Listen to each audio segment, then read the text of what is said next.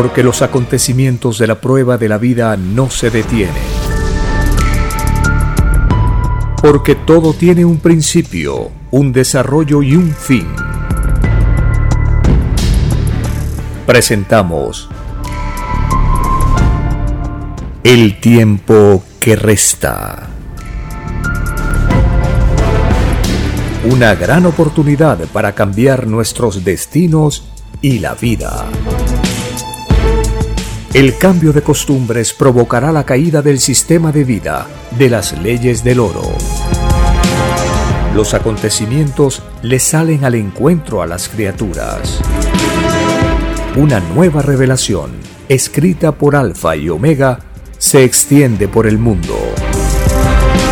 Ciencia celeste, nueva moral, filosofía común, justicia divina el tiempo que resta.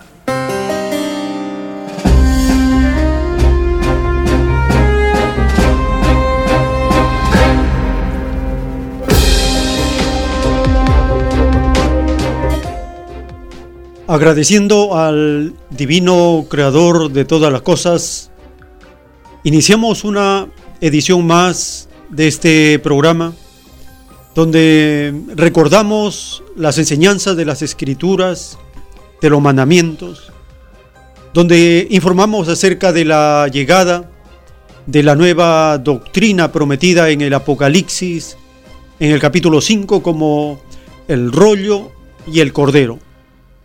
Y estamos atentos a las leyes sociales que nos permiten distinguir las pruebas, las tentaciones, las ilusiones, los engaños. Porque este planeta es un planeta de prueba.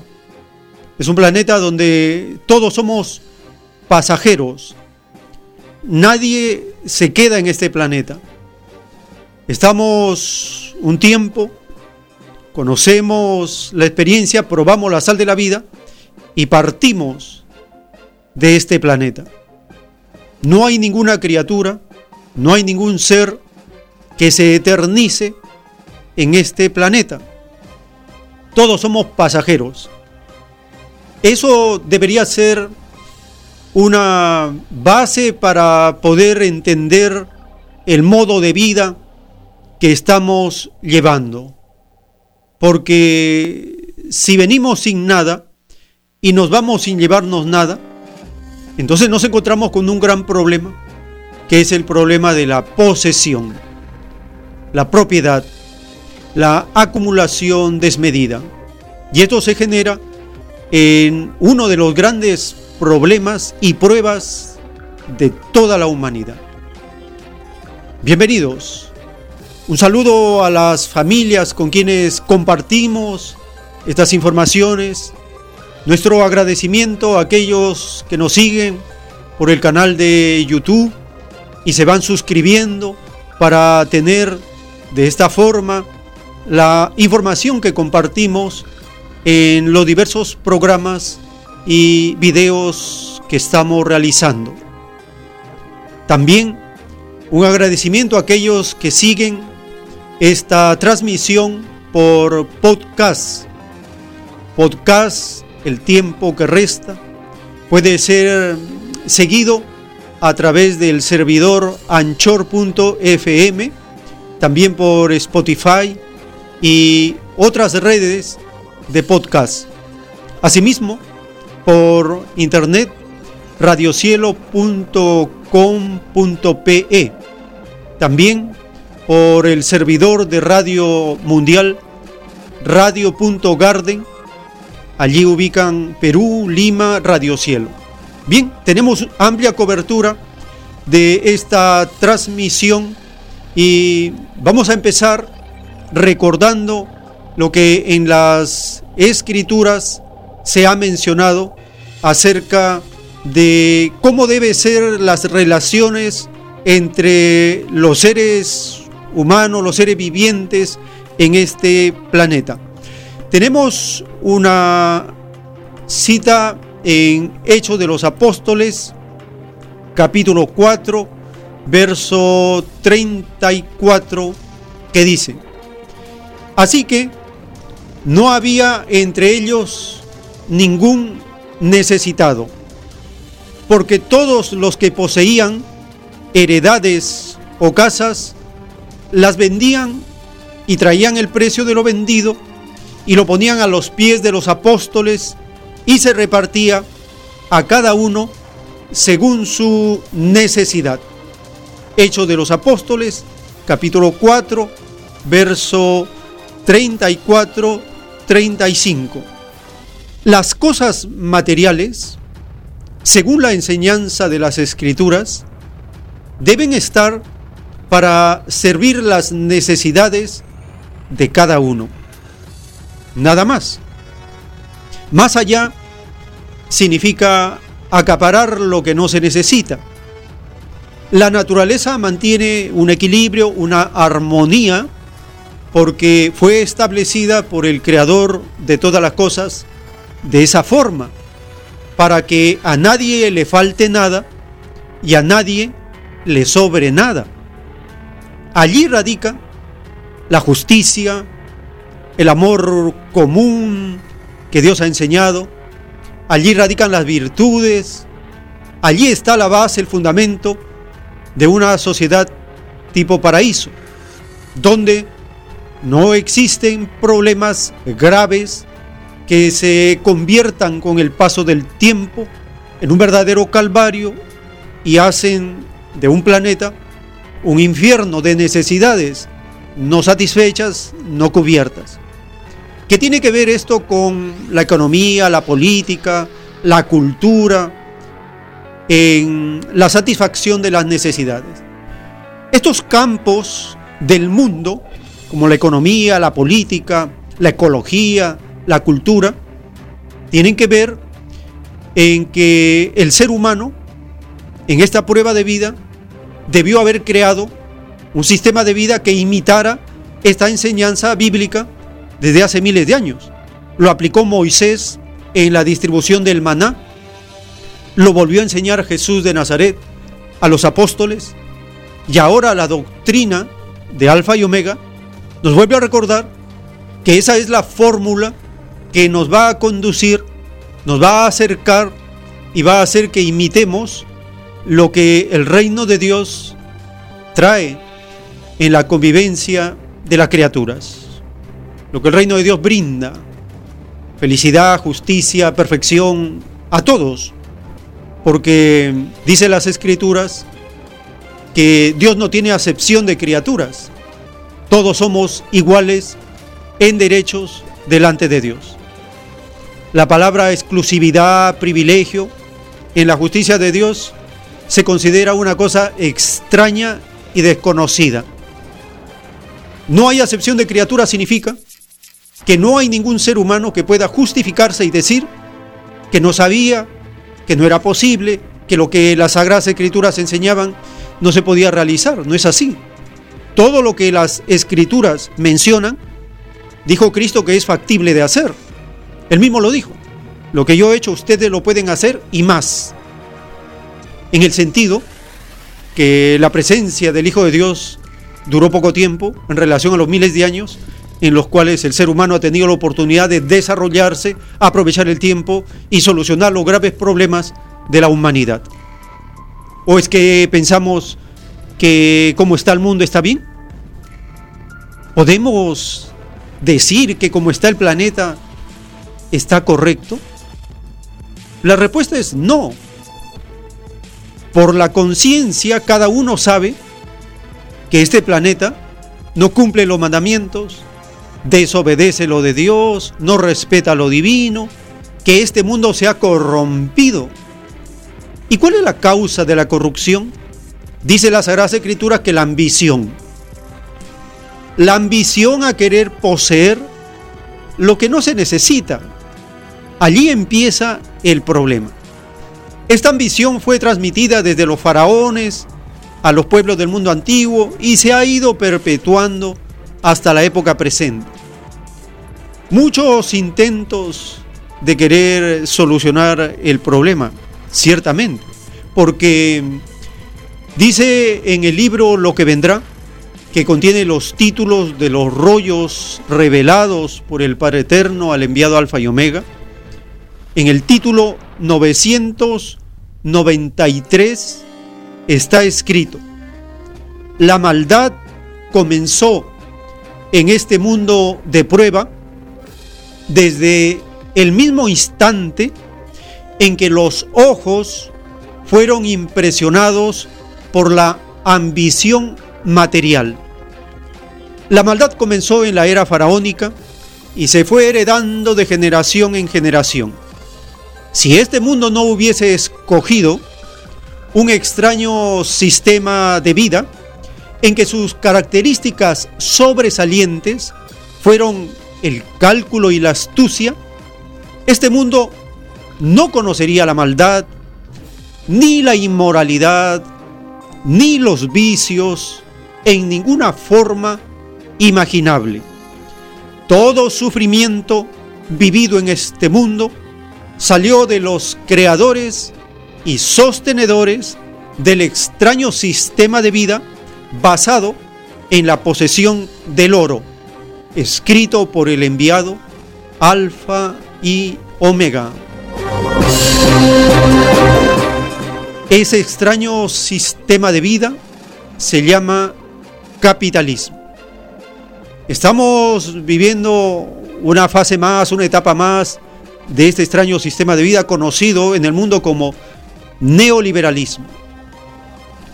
La forma más despiadada, más demoníaca, más astuta, más cruel, más asesina de la vida y de los seres vivientes y de la naturaleza. Vamos a conocer en esta edición la exposición de un ecologista, un economista, un político que ha dedicado su paso por la tierra a recopilar datos y demostrar la crueldad, la maldad del neoliberalismo. Nos referimos al economista Manfred Max NIF. Él ha partido el 8 de agosto de 2019, hace unos días, en el rebaño de Chile, pero él ha dejado en sus obras, en sus libros, ha dejado recomendaciones, fruto de su observación y estudio, de cómo la economía del sistema de vida extraño basado en la ambición, ha producido este mundo, este mundo que es un verdadero infierno. Infierno porque no se satisfacen las necesidades, teniendo la madre naturaleza abundancia para todos por igual. Vamos a empezar compartiendo un video que es como un reconocimiento que le han hecho en el rebaño de Chile a este economista, ecologista, que fue candidato en 1993 por un movimiento ecologista en Chile, ha dejado principios, recomendaciones acerca de lo que es posible cuando se pone como base al ser humano para satisfacer las necesidades y no a los objetos materiales que convierten al sistema de vida en un sistema de vida materialista, consumista, un sistema de vida que estafa y que atrofia todas las posibilidades de un verdadero desarrollo material y espiritual de los seres vivientes. Compartimos este reconocimiento que ha hecho el Canal 13 de la televisión en el rebaño de Chile a Manfred Max Niff.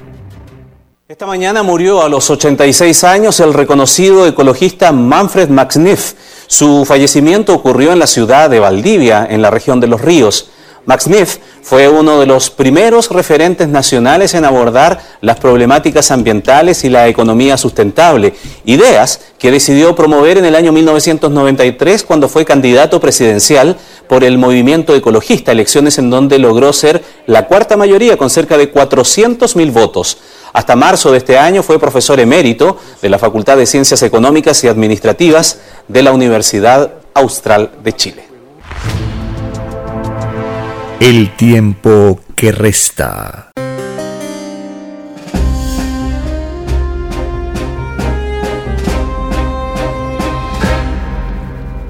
Cuando el Hijo de Dios en sus enseñanzas a la humanidad dijo, tuve hambre y no me disteis de comer, tuve sed y no me disteis de beber, estuve enfermo y no me visitasteis, no me curasteis, estuve preso y no me visitasteis.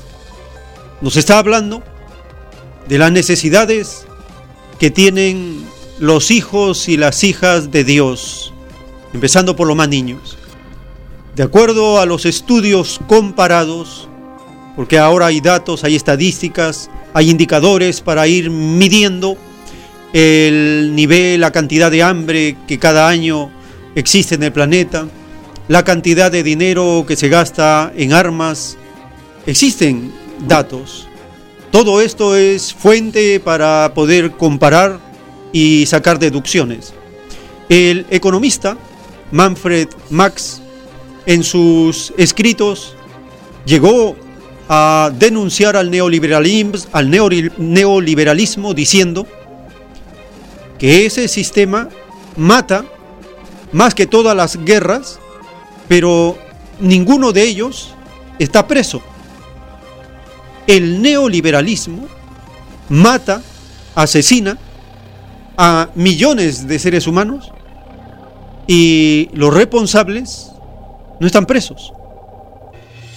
Vamos a compartir una edición de una conferencia realizada por este economista, este ecologista, acerca de el rumbo que lleva este sistema de vida y es un rumbo al abismo, a la perdición.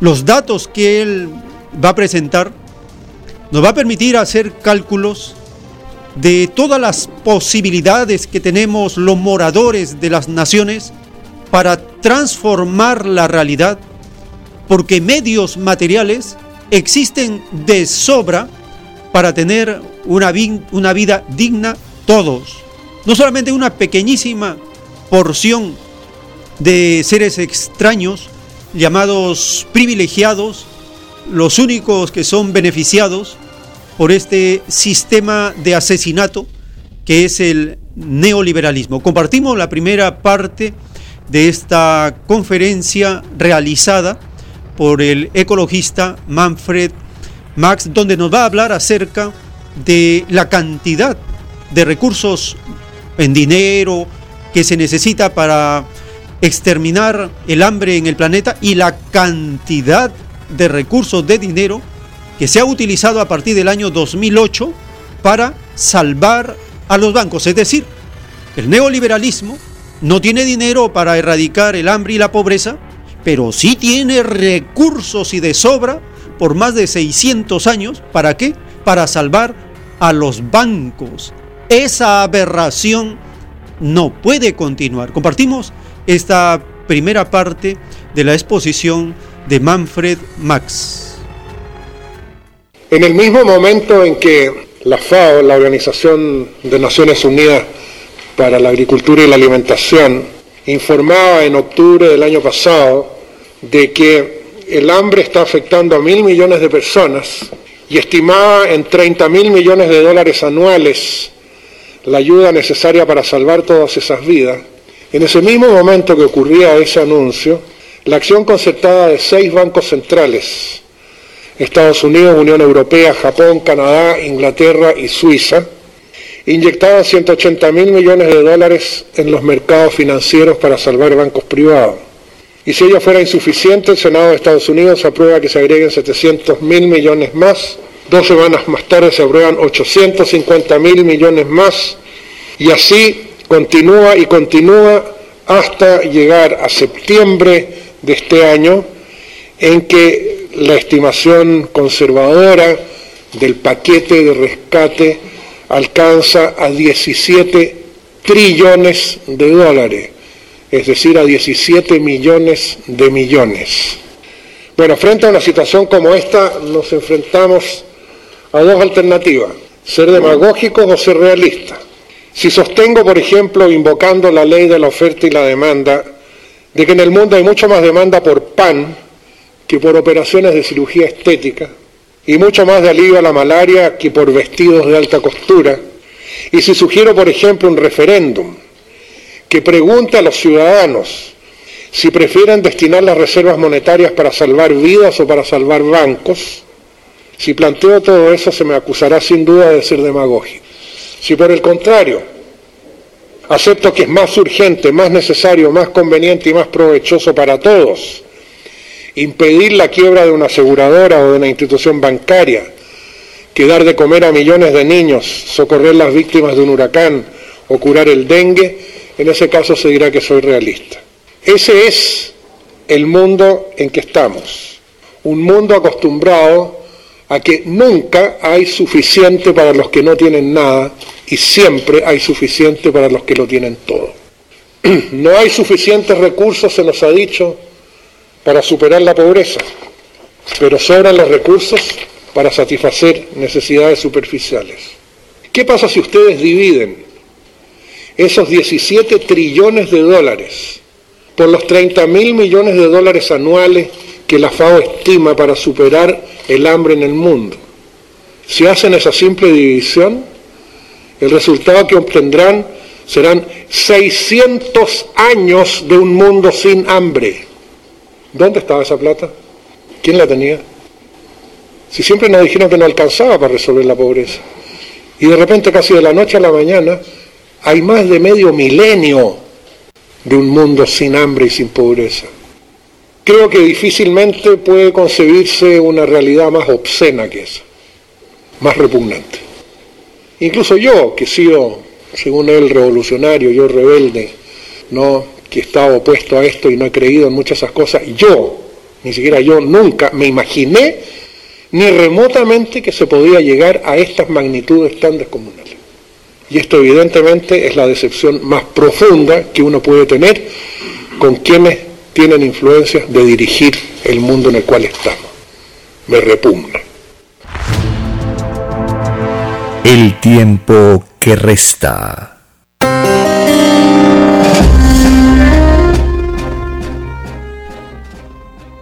Cuando en las Sagradas Escrituras se menciona acerca de las dificultades que vamos a tener en la prueba de la vida, en el mandato te ganarás el pan con el sudor de la frente, estaba incluida una profecía, dice la revelación. Esa profecía era de la dificultad de un sistema de vida que no se basaba en los mandamientos de Dios, sino en sensaciones extrañas, en influencias negativas como la ambición.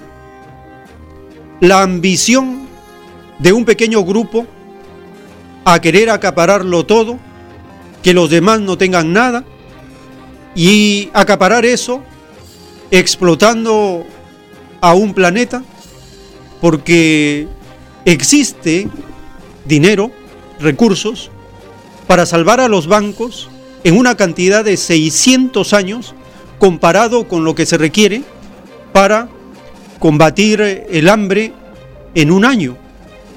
30 mil millones de dólares frente a los 17 billones de dólares. Son cantidades gigantescas que el neoliberalismo mueve en el planeta. Pero ¿será en forma real o en una forma de solo finanzas virtuales? Allí también hay una falsedad. El economista, el ecologista Manfred Max, en esta segunda parte de la conferencia que eh, ha presentado acerca de el rumbo del sistema neoliberal que lleva al planeta al abismo, en esta segunda parte nos va a hablar acerca de las características, las causas y las consecuencias del neoliberalismo un sistema de vida extraño y desconocido que no es de una civilización que debe llamarse humana, sino que es una verdadera aberración. El, el, neoliberalismo, el capitalismo, es una aberración, es decir, es lo opuesto a los mandamientos, es lo opuesto a las parábolas de Jesús, es lo opuesto de lo que la humanidad pidió conocer en este planeta de prueba. Dice la revelación, nadie le pidió al Creador vivir el capitalismo, nadie. ¿Por qué? Por la sencilla razón que en el reino de Dios no se conoce el capitalismo. Y dice la revelación que nadie pide lo que no existe en el reino de los cielos. Entonces, ¿de dónde salió este sistema de vida? Salió de las tinieblas que en un planeta de prueba también son probados. Ahí está la causa de la lucha material entre el bien y el mal. Compartimos esta segunda parte, las características, la causa, los efectos del neoliberalismo a cargo de Manfred, Max Nipp. ¿Qué caracteriza al mundo en que estamos? Yo lo identifico como una cuádruple convergencia. Primero, el crecimiento exponencial del cambio climático antrópicamente inducido que afecta a todas las regiones del mundo. Dos, el fin de la energía barata con dramáticos efectos en las sociedades. Tres, la extensiva disminución de recursos fundamentales para el bienestar humano, como agua fresca, recursos genéticos, bosques, pesquería, vida silvestre, suelos, arrecifes de coral y otros. Y por último, la gigantesca burbuja especulativa que llegó a ser más de 50 veces más grande que la economía real de intercambio de bienes y servicios. ¿Cuáles son las causas de esta convergencia? Primero, el paradigma económico dominante, que propende al crecimiento económico a cualquier costo y estimula la acumulación y la codicia corporativas. Segundo, el uso incontrolado de los combustibles fósiles precisamente para facilitar ese obsesivo crecimiento económico. Tres, la promoción del consumismo como presunta ruta hacia la felicidad. La destrucción de culturas tradicionales a fin de imponer modelos, económicos industriales con la consecuente pérdida de cosmovisiones, lenguajes y valores distintos de los de la cultura dominante. El desprecio por los límites planetarios en relación a disponibilidad de recursos, consumo, generación de desperdicios y capacidad de absorción. Las consecuencias pueden acarrear peligros sin precedentes tanto para el medio ambiente como para la sociedad. El calentamiento global implica pérdida de suelos productivos, tempestades y huracanes, crecimiento en los niveles del mar, desertificación y problemas económicos especialmente para las regiones más pobres. El agotamiento de fósiles baratos implicará impactos en todo el mundo. Afectará los sistemas industriales de alimentos, los sistemas urbanos y muchos de los bienes a que nuestro modo de vida se ha acostumbrado, como automóviles, plásticos, químicos, refrigeración, etcétera, todos ellos dependientes de la oferta de energía barata y la disminución de recursos básicos como agua, bosques, suelos agrícolas, biodiversidad, con posibilidades serias de que se extinga un posible 50% de las especies vegetales y animales solo en las próximas décadas. Frente a esto, cualquier solución o soluciones implican, por cierto, sin duda, nuevos modelos que comiencen, por sobre todo, por aceptar los límites de la capacidad de carga de la Tierra y de ese modo pasar de la eficiencia a la suficiencia y al bienestar. Igualmente urgente es la necesaria solución a la existente inequidad, porque sin equidad las soluciones pacíficas son imposibles. Debemos reemplazar los valores dominantes de codicia, competencia y acumulación por los de solidaridad, cooperación y compasión. El nuevo paradigma requiere alejarnos del crecimiento económico a cualquier costo y superar la codicia y la acumulación como metas centrales del presunto bienestar social. Y la transición debe ser hacia sociedades que puedan ajustarse a menores niveles de producción y de consumo, favoreciendo sobre todo las economías locales y regionales, dicho en otras palabras, volver a mirar hacia adentro.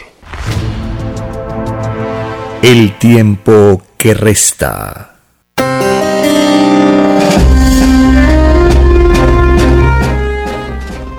En un plano celeste de los rollos del Cordero de Dios está escrito este párrafo. He aquí un mundo ilusionado en las leyes de la posesión efímera. Un mundo creado por un extraño sistema de vida. Un mundo que se engañó en las leyes del oro. Un mundo salido de la debilidad espiritual llamada ambición. Un mundo que no engrandeció al Padre por sobre todas las cosas.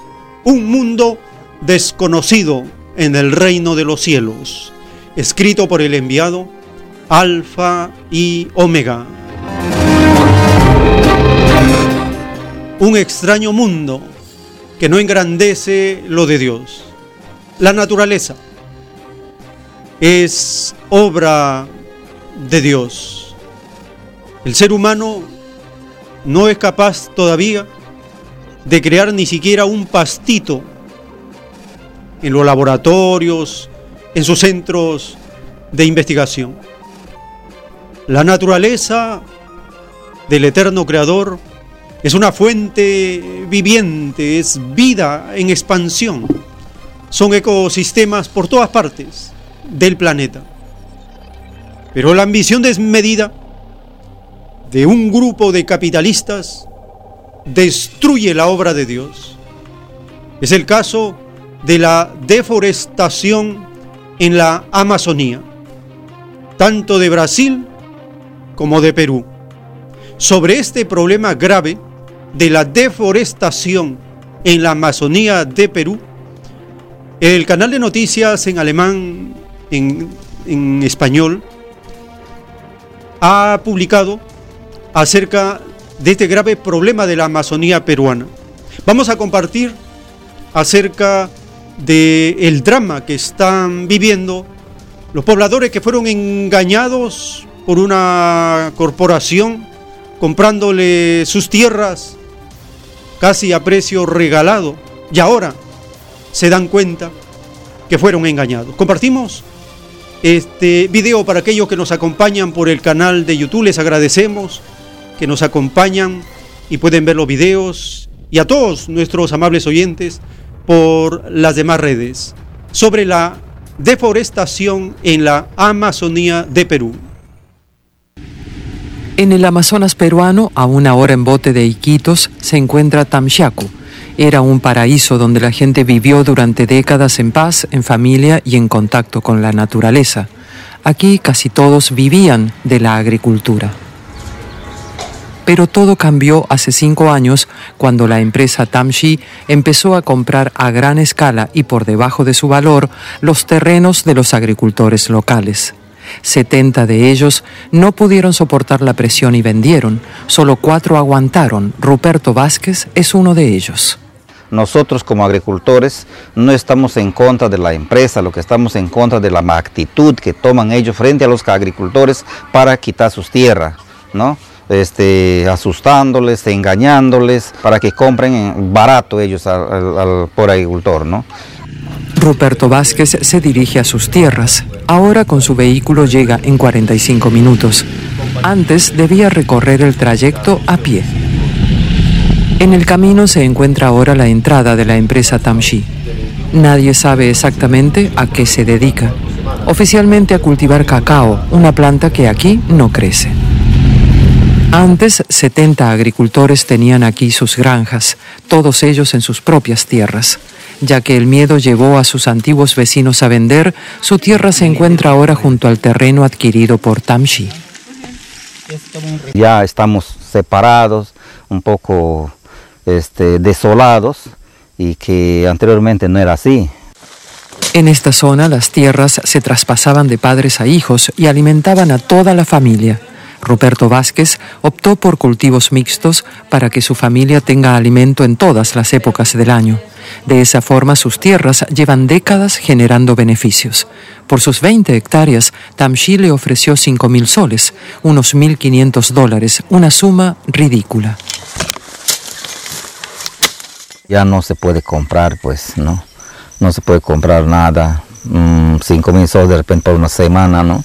Y después, ¿qué cosa? Ahora hay, gente que ha vendido su terreno, no tiene dónde trabajar, ya están mirando del, del vecino que tiene para llevar, sustraerlo, ¿no?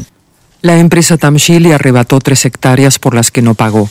Ahora Ruperto ha recurrido a los tribunales para que la empresa al menos le pague por ellas. Los terrenos adquiridos por Tamshi alcanzan ya una extensión comparable a la que ocupa Iquitos, con sus 400.000 habitantes. Se ven algunos cultivos, pero fuera sigue habiendo grandes árboles que dificultan la visibilidad. La actividad de esa empresa en la jungla sigue siendo un misterio. La deforestación desequilibra el ecosistema de todo el Amazonas. La zona en torno a Iquitos está especialmente afectada. Por doquier se ven las huellas de la deforestación.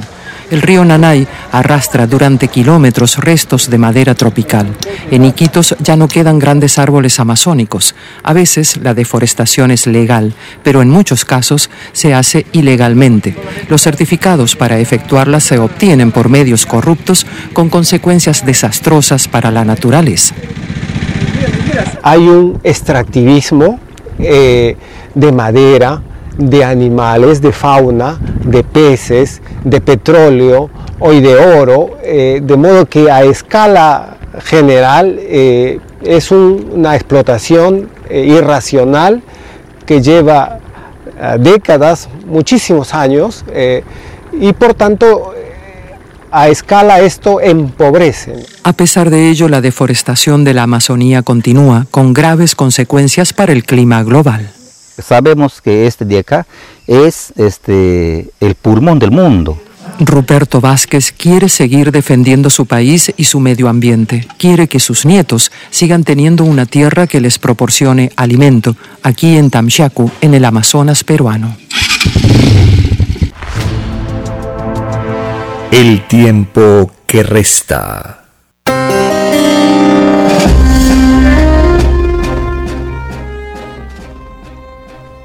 En un plano celeste del Cordero de Dios está escrito, la perpetuidad del dolor y la injusticia en este mundo salió de los que más se ilusionaron con el oro por los ojos entró la tragedia humana. Porque si la criatura no tuviese ojos, el llamado capitalismo no existiría. De verdad os digo que todo el que ambicionó oro contribuyó con su ambición a perpetuar el dolor, el sufrimiento y la injusticia en todas las épocas de la tierra. Su número está escrito en las divinas escrituras del Padre, escrito por el enviado, Alfa y Omega. Qué grandiosa revelación que nos da el Creador. Si no tuviéramos ojos, el capitalismo no existiría cómo el capitalismo utiliza la publicidad para que los seres compren lo que no necesitan con dinero que no tienen para hacer alarde frente a personas que no conocen. Eso se llama ilusión, engaño, astucia, estafa. Y el capitalismo es experto en esas debilidades demoníacas de este grupo de seres que usan la fuerza, la prepotencia, el imperio de la ley, es decir, el Estado de Derecho creado por ellos para beneficio de ellos. ¿Y cómo se ve su prepotencia y su arrogancia de estos seres extraños de las tinieblas? Se ve en lo que hacen. Tal es el caso de esta empresa cuestionada a nivel internacional, el Grupo México, cuya filial sucursal en el Perú es la Sauder, ha anunciado que va a tomar medidas contra el extraño gobierno neoliberal por haberle suspendido la licencia en este nefasto y destructivo proyecto en Tía María.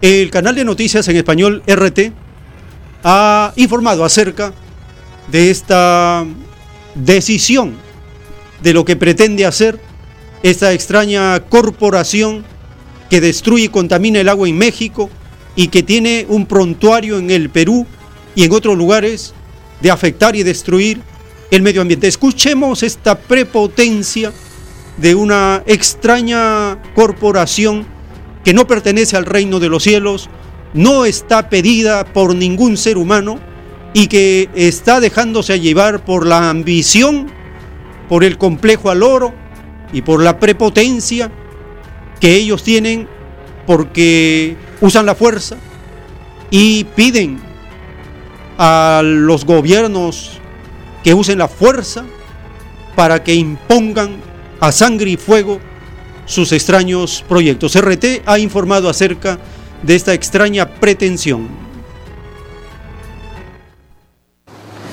En Perú, la empresa minera Southern Copper evalúa enjuiciar a las autoridades locales tras poner freno al millonario proyecto de cobre Tía María.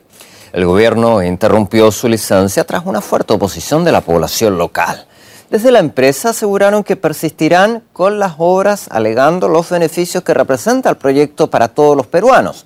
Sin embargo, la región sureña de Arequipa, durante más de una década, ha estado denunciando que la actividad minera contamina sus cultivos y afecta el agua, algo que supone un duro golpe sobre sus fuentes de ingreso. Las protestas se intensificaron en el mes pasado de julio con bloqueos de carreteras y de una vía de transporte de minerales. Escuchemos algunos testimonios. Lugares donde han entrado la, minería, nunca ha habido progreso, solamente matan sus ríos, sus valles, sus animales y toda contaminación a los ríos y a los valles, a la pesca. Señores, nosotros, nosotros Quisiéramos que ustedes nos apoyen porque, la, porque acá la población está amedrantada por la policía.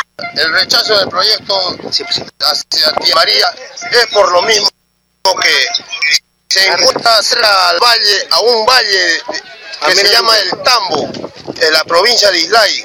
Está cerca, a medio kilómetro, donde va a afectar todo el valle. Ahí se cultiva todos nuestros alimentos. Minería va a contaminar no van ellos con elementos químicos simples, ellos van con ácidos, con cianuro, van con mercurio. Señorita, los productos, ¿dónde se van? Los relaves, ¿a dónde van? Desembocan en los ríos y van a nuestro mar. Nosotros consumimos la pesca, trabajamos de la pesca. El, nuestro sector de acá de Matrani trabaja especialmente con lo que es el marisco y la pota. Hemos abordado el asunto con el agricultor Jesús Mariano Cornejo Reynoso. Señala que los beneficios de las riquezas naturales van a parar a manos de las empresas mineras y no de la población. Aquí se ve claramente de que eh, tanto los gobernantes como estas empresas eh, extractivas son los que realmente eh, se llevan las, las riquezas de nuestro pueblo sin pagar lo que realmente corresponde pagar a nosotros por los, por los minerales que se llevan, ¿no? Vemos en diferencia con otros países que tienen unos mayores precios en cuanto a los minerales y a nosotros nos pagan unos precios que realmente están por debajo de lo que realmente eh, marca el mercado eh, externo. La decisión eh, tomada no solamente desde este momento, este Valle de Tambo, en esta región, Arequipa, venimos luchando por más de 10 años. En dos gobiernos anteriores que intentaron inyectar este proyecto, imponiendo en contra de la voluntad de un pueblo y con consecuencias que hemos tenido ocho muertos. El tiempo que resta.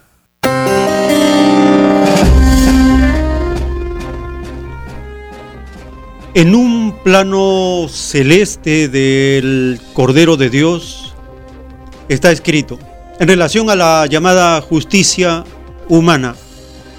La justicia humana es una farsa, porque el que tiene oro es respetable, el que no lo tiene es condenado.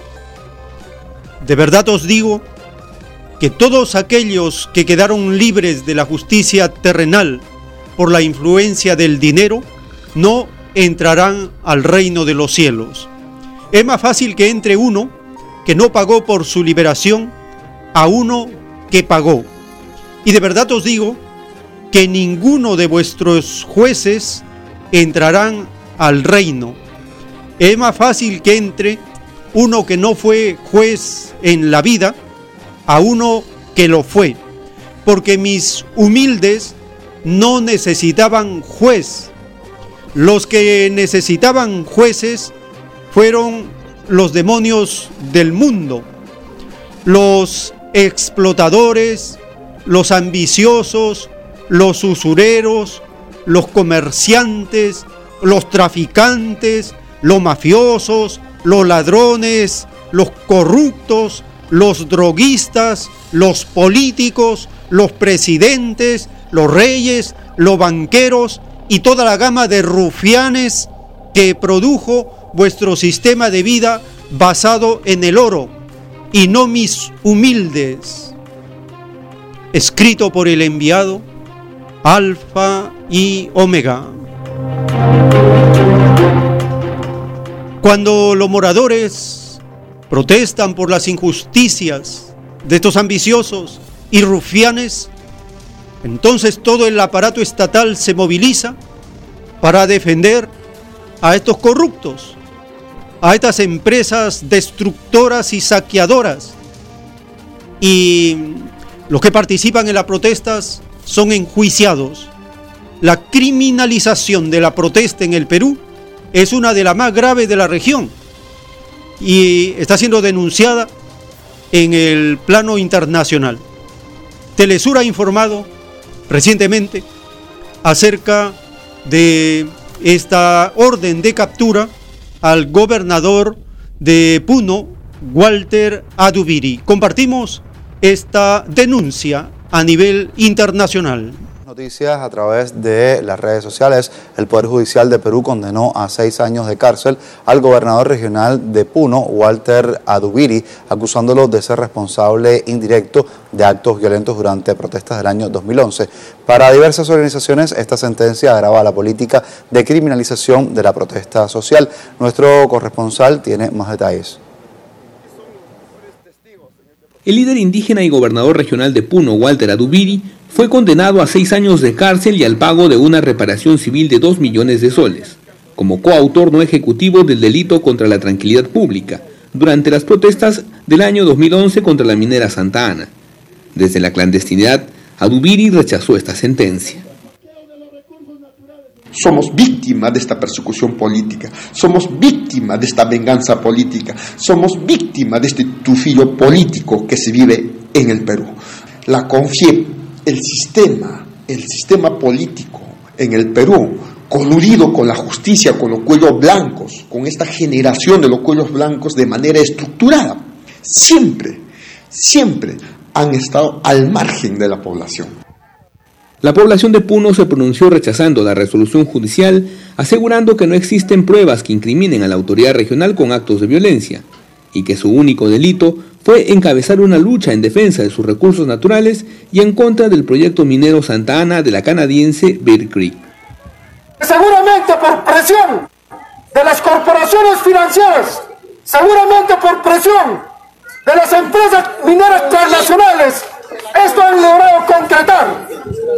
Esto es una amenaza no solamente a los dirigentes Cochaimara, sino también es una amenaza a todos los dirigentes a nivel nacional. La solidaridad con el líder indígena también llegó de partidos políticos progresistas, movimientos sociales y organizaciones de derechos humanos, quienes aseguran se trata de un pésimo precedente que agrava la política de criminalización de la protesta y persecución de líderes sociales.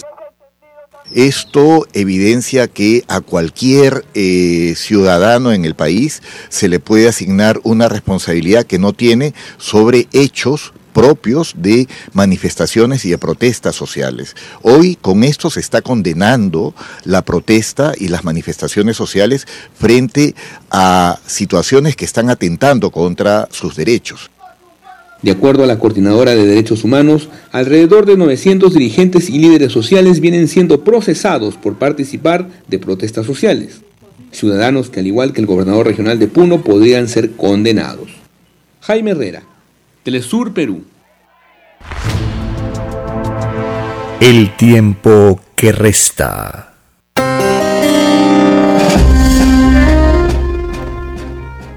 En el Sermón del Monte, el Hijo de Dios dijo entre muchas bienaventuranzas, bienaventurados los que padecen persecución por causa de la justicia, porque de ellos es el reino de Dios.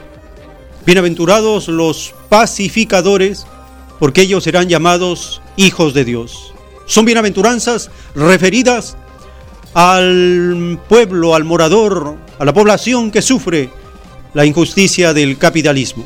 En este segmento vamos a abrir la línea telefónica para escuchar su participación. Teléfonos en la ciudad de Lima 472-3110, 472-3184 y desde las regiones, marcando el 01 472-3383. Aló, buenos días, su nombre, de dónde llama.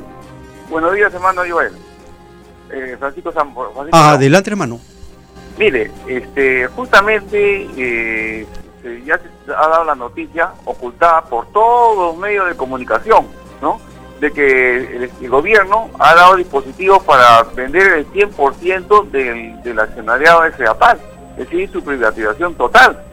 Y, y esto viene acompañado con un alza desmesurada de las tarifas desde hace tres años aproximadamente y ha duplicado el metro cúbico aproximadamente desde un sol 50 a 3 a 320, 340.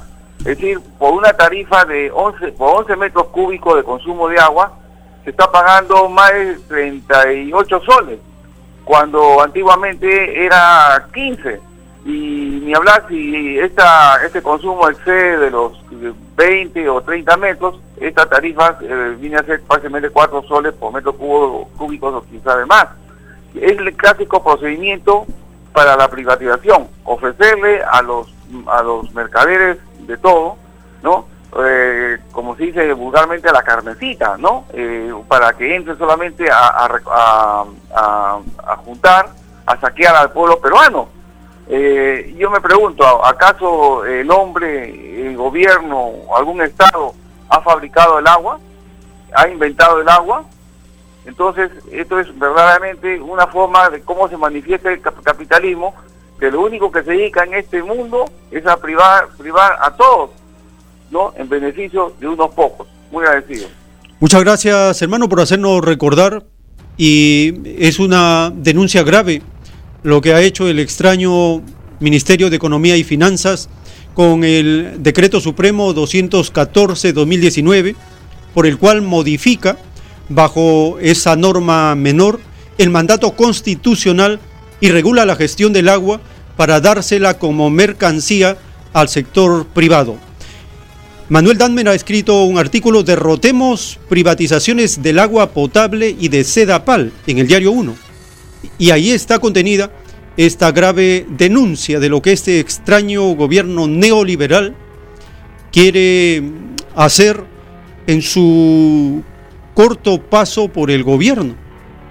Darle al sector privado todos los beneficios y ventajas y posesiones sabiendo que el sector privado está en caída y en crisis mundial y en fracaso estrepitoso en la gestión de los asuntos públicos en todo el planeta. A pesar de eso, en una actitud desesperada, quiere beneficiar al sector privado a como dé lugar. Es por eso que se tiene que derrotar esta privatización del agua potable y de Sedapal. Tenemos una nueva participación. Aló, buenos días. Aló, buenos días, mi estimado. Acá siempre escuchando Radio Cielo eh, prácticamente todos los días. Adelante, hermano. Eh, gracias, muy amable. Mira, hay muchas este, personas que no saben lo que sucede en la sierra, en la selva, porque lamentablemente viven acá en la capital, ni siquiera creo que van a, a visitar lo que pasa en la sierra, en la selva, como vuelvo a recalcar.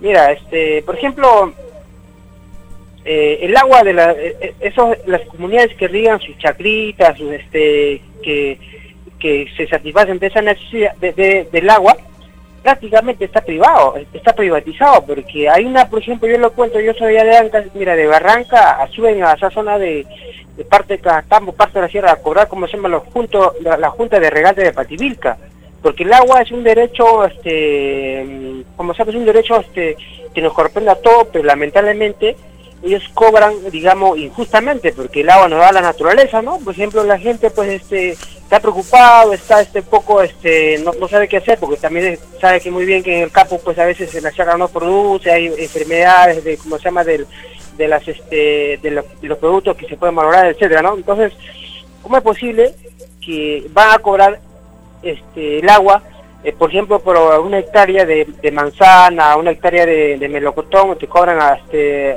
cada seis meses 400, 500, 500 soles. Mire esa plata dónde va. Y esto es obligatorio, ¿ah? de lo contrario, este, ellos te castigan o te sancionan o, si no te, te van depurando de, de, la comunidad, ¿no? Yo no te cuento ya como, yo no te cuento como parte de, la comunidad, pues. Eso es lo que está haciendo a nivel nacional, lamentable, que eso sucede. Ahora está confundado con, con el ANA, pues el ANA, pues no sé quién lo creó eso, y ahora pues para el agua así pues se favorece a las mineras, no sé que todo está prácticamente está privatizado ya en, la sierra, eso sucede, mi estimado. Muchas gracias por su información acerca de el extraño manejo del agua que el Estado permite y hace, consciente. Todo para beneficio del sector privado. Aló, buenos días. Aló, buenos días, hermano. Habla de San Juan de Lurigán, Chorufino. Adelante, hermano, le escuchamos.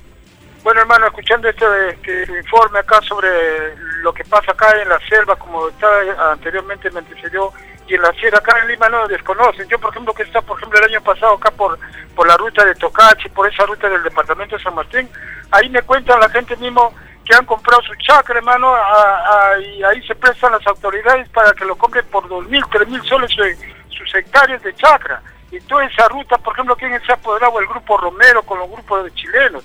Y esa es una parte, como leemos, como usted en la noticia que daba parte de, de, Iquitos. Entonces el, pueblo acá desconoce y tenemos, se puede decir, eh, ahora esa gente, hermano, esos este, treños, ahora están trabajando, por ejemplo, ahí que están sembrando La Palma, que han sembrado toda esa ruta, hermano, de Uchiza, Tocachi, toda esa ruta, han sembrado este La Palma, aceite que para, eh, para, para exportarlo, no para acá, que, que es para la necesidad del pueblo. Y esa gente que han transición están trabajando, hermano, en en su misma chacra y le pagan 20 soles, a veces 25, no tienen una estabilidad. Y realmente e, esa constitución que tenemos a nivel de todo el Perú, hermano, eh, se, se están adveniendo los extranjeros por ejemplo, parte de, Piura también se están viniendo chilenos que han comprado, así me cuentan, ¿no? De Chile y acá parte del sur. Como paro en la calle, hermano, toda esa gente conversando sobre estos temas y como dijo mi antecedió acá en Lima, la gente desconoce. O sea, el río Guayaga también está privatizado esa ruta, hermano, entonces todo el agua se están apoderando y el, el pueblo acá, estas autoridades que tenemos son cómplices y ni siquiera lo mencionan. Viene la cara y ya no sabemos qué hacer. Entonces, la única alternativa que es organizarnos acá en todo el Perú, porque estamos viendo acá lo que está pasando el proyecto de Tía María a la fuerza. Entonces la única alternativa es organizarnos, que debemos tomar conciencia acá el pueblo, porque ¿qué le estamos dejando? No se dan cuenta, ¿qué le estamos dejando a nuestros hijos, a nuestros nietos, por favor? Yo creo que debemos tomar conciencia y organizarnos realmente la única alternativa, porque no tenemos todo el país está en manos nuestra soberanía está en manos extranjeros, una constitución del 93, toda la desgracia que nos ha venido. Y yo creo que debemos comenzar a este, pensar el pueblo y, cambiar la constitución, defender nuestra soberanía. Bien, hermano. empresarios chilenos. Ya, gracias hermano. Muchas gracias hermano por su participación. Tenemos la última de este segmento. Aló, buenos días. ¿Su nombre de dónde llama? Aló, buenos días, hermanos. Este, Alicia Cecilia María. Adelante, hermano. Yo pido, por favor, este, un apoyo a nivel nacional para, para el gobernador de uno, a Walter Adubiri, que, que por, por, por culpa de la, de la criminalización de la protesta ha sido sentenciado y que este que sea una apelación ya porque están acusando eh, eh, eh, o sea está acusándole calumniándole porque es esa protesta fue por motivos no de que es una zona zona agrícola ganadera y está en, en, frontera entonces no no no es permitido. Bien si le hemos escuchado su mensaje le agradecemos por su participación. Estamos llegando al final de esta primera hora. Luego de unos momentos vamos a continuar con más información relacionada con el campo de América Latina y lo que está pasando en el plano de la patria planetaria. En unos momentos retornamos.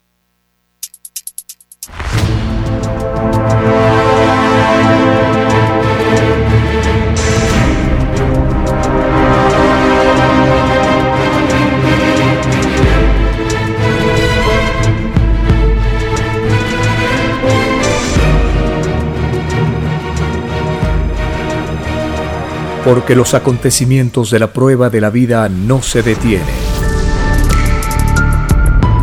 Porque todo tiene un principio, un desarrollo y un fin. Estamos compartiendo el tiempo que resta. Una gran oportunidad para cambiar nuestros destinos y la vida. El cambio de costumbres provocará la caída del sistema de vida, de las leyes del oro. Los acontecimientos le salen al encuentro a las criaturas. Una nueva revelación, escrita por Alfa y Omega, se extiende por el mundo. Ciencia celeste, nueva moral, filosofía común, justicia divina el tiempo que resta.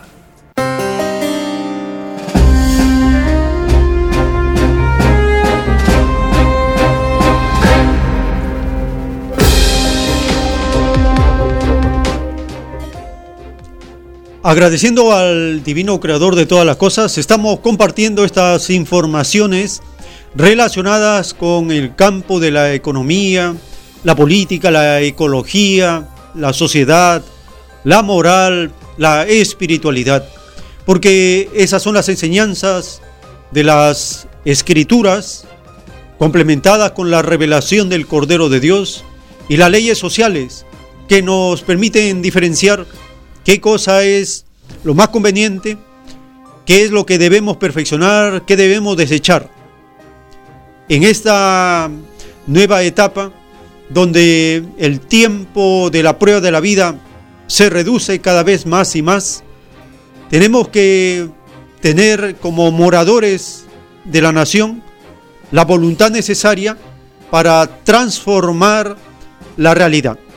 Esto sí es posible en la medida que tengamos la información, la conciencia, la fuerza de voluntad, la determinación de cambiar. Y eso es algo que se va creando y se van haciendo las transformaciones profundas que requiere una nación. En el libro de Hechos de los Apóstoles, capítulo 4, verso 35, dice que la producción de la sociedad debe ser distribuida según la necesidad de cada uno. Ese es el mensaje de la producción, la distribución y el consumo es decir, todas las áreas de la economía. ¿Qué está en el fundamento de la economía?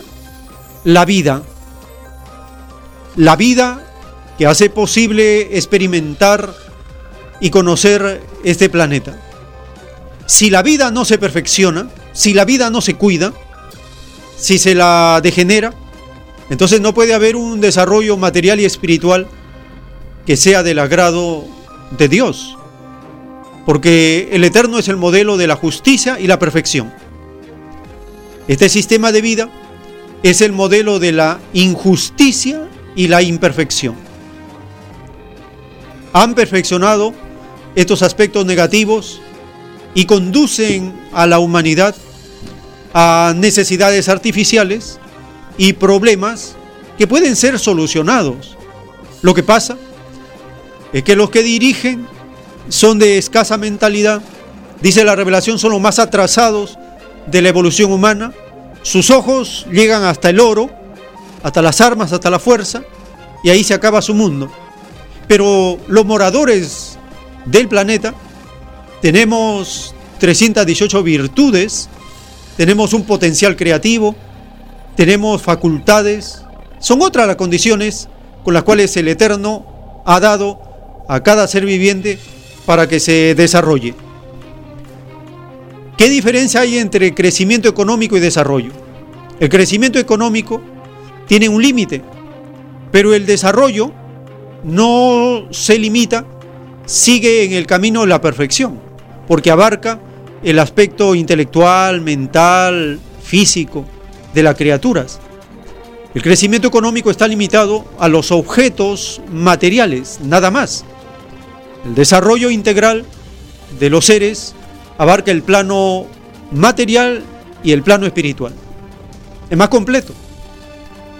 Vamos a informar en, este, en esta parte del programa lo que se ha comunicado por medio de la CEPAL, que es esta Comisión Económica para América Latina. Es una de las instituciones de la tenebrosa Naciones Unidas que constantemente está informando acerca del desarrollo económico en la región.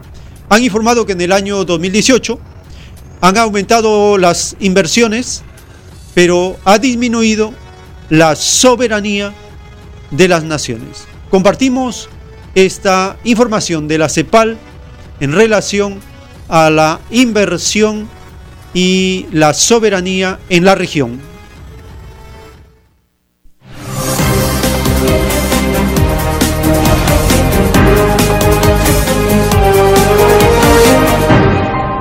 El informe de CEPAL precisa que el aumento de inversiones se concentra principalmente en Brasil y México, en los países industrializados, en tanto la globalización hecho marcha atrás. Nosotros vemos que los países desarrollados introdujeron medidas de política para restringir la entrada de cierta inversión extranjera. Se, estima que el pilar fundamental de estas medidas restrictivas es por temas de seguridad nacional.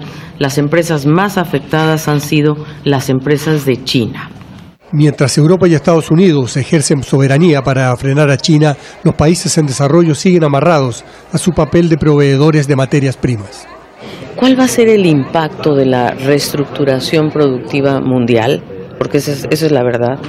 ¿Qué va a pasar? Porque ya esta guerra comercial o tensiones, yo le llamaría tensiones comerciales y tecnológicas, ya son más estructurales, ya no son, ya no va a ser una, una coyuntura. Deberíamos aprovechar para dar un impulso a la industrialización nuevamente, para evitar que seamos nuevamente economías primarias basadas solo en recursos naturales. La clave está en los tratados comerciales. A menudo los tratados internacionales de comercio limitan la capacidad de los países para determinar el destino de las inversiones extranjeras. Los tratados traspasan la soberanía nacional a tribunales comerciales. Hay que evaluar, eh, eh, y eso hay que verlo caso por caso, país por país, eh, qué, es, qué espacio queda para construir un, una, visión eh, propia de, eh, de, desarrollo. Estamos en medio de una situación en la cual el trato a la inversión está eh, condicionado a que mantengamos el mismo modelo de desarrollo. Estamos eh, condicionados a seguir siendo extractivistas. El extractivismo y la agricultura de exportación matan los territorios a cambio de nada. Si nosotros lográramos eh, con cambios de, la situación, digamos, política a nivel nacional, lográramos pasar leyes que permitieran, por ejemplo, recuperar eh, la gestión comunitaria, recuperar la gestión del agua, sacarla de la esfera privada de hoy día. Los inversores eh, dirían, no, le estamos cambiando las reglas del juego, esto puede ser considerado una expropiación indirecta, aunque sea solo subir impuestos. Alejandro Kirk, Hispan TV de Santiago. El tiempo que resta.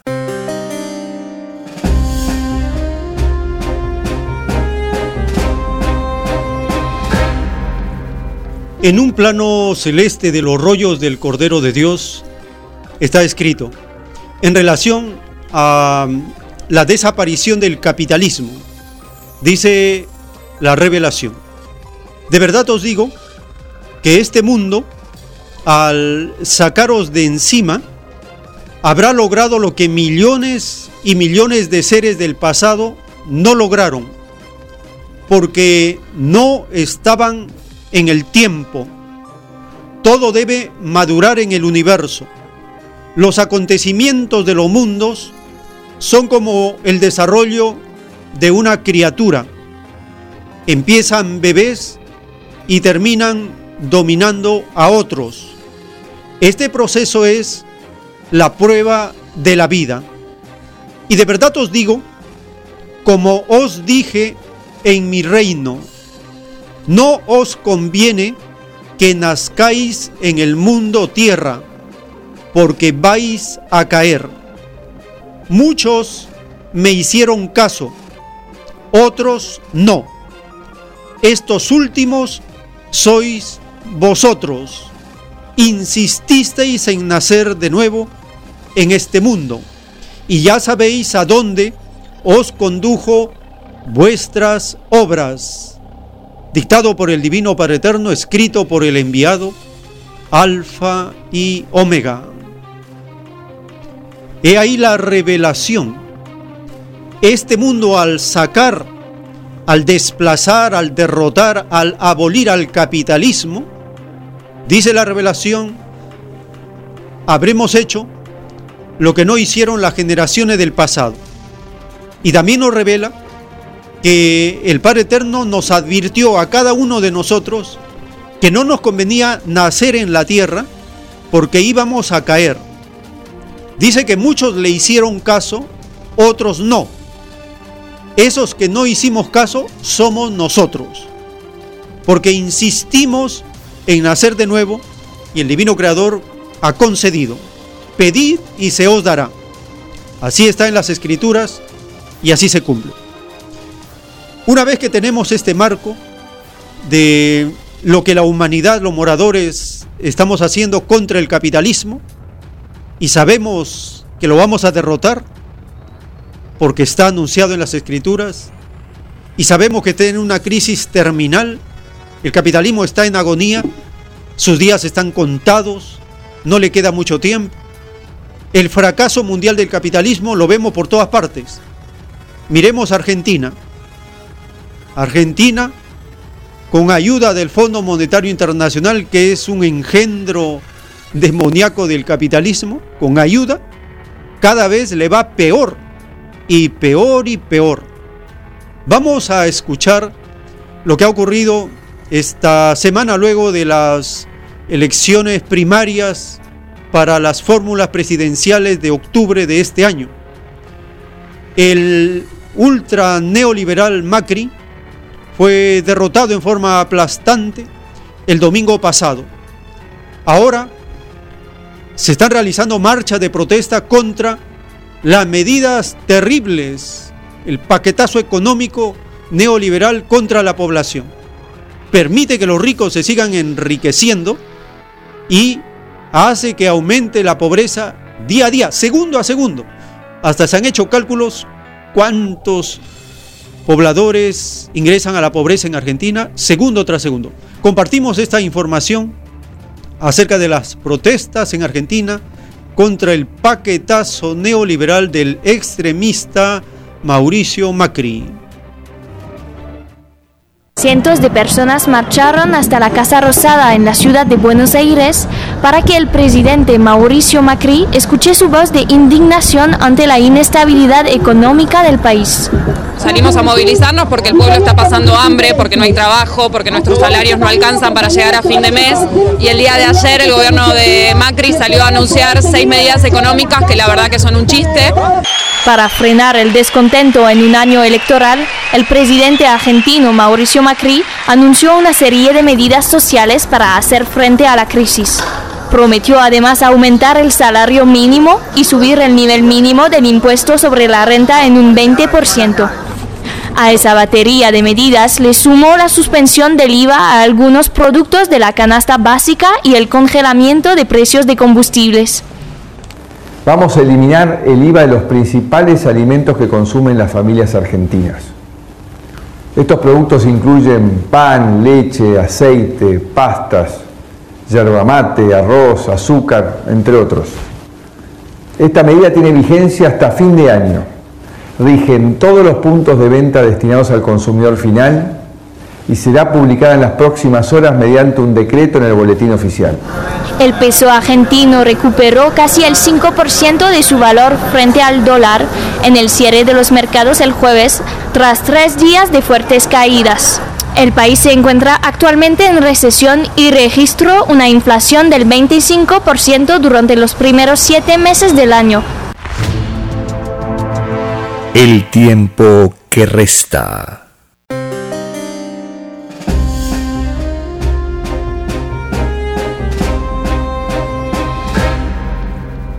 Dice la revelación que la justicia del Padre Eterno es una justicia que marcha paralela al desarrollo de sus criaturas, desde el instante mismo en que se nace hasta el último instante vivido. La justicia del Padre, está escrito esto por Alfa y Omega, la justicia del Padre Eterno, marcha paralelo al desarrollo de las criaturas, desarrollo de la conciencia de las criaturas significa modificación, transformación de la sociedad.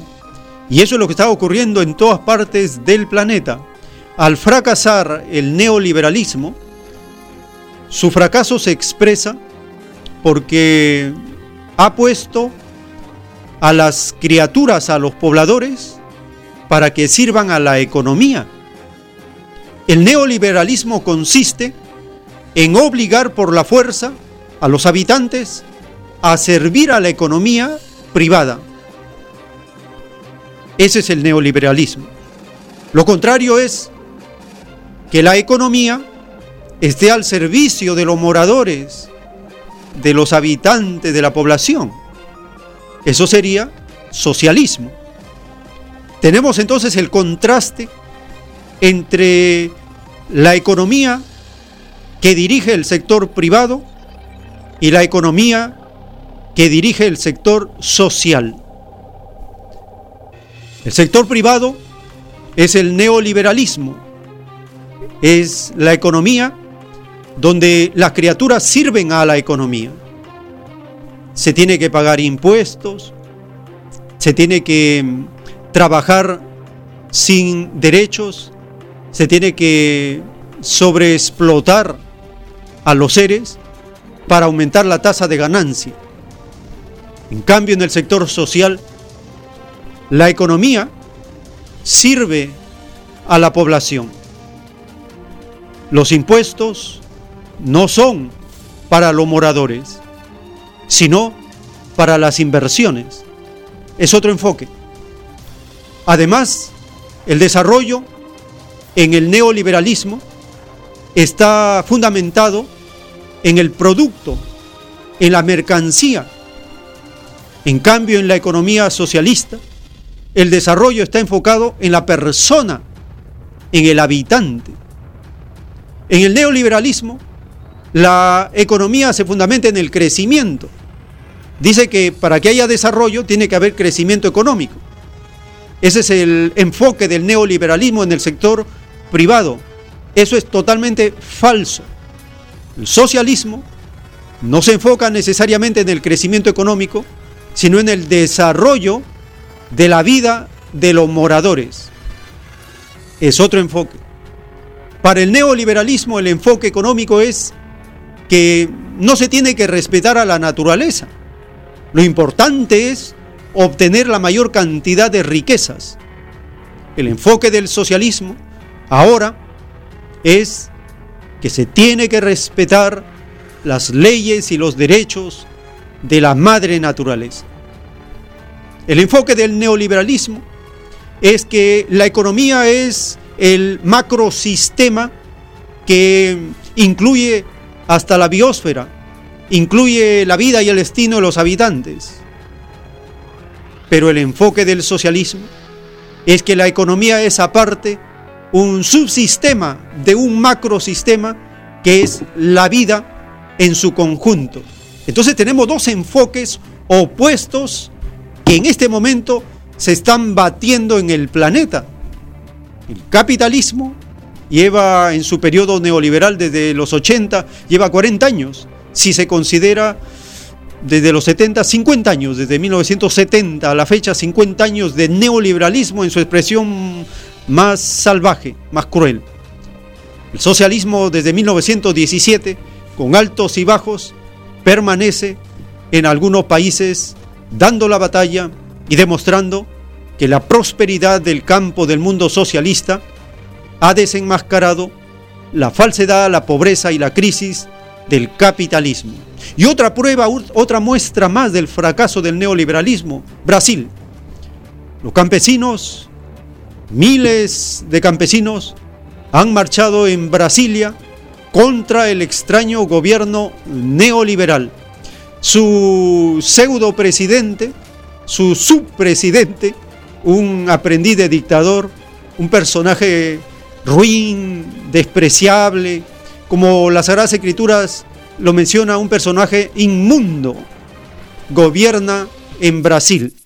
Vamos a escuchar esta protesta de miles de campesinos que han salido para defender la vida, la naturaleza y contra el salvajismo y la brutalidad de su gobernante.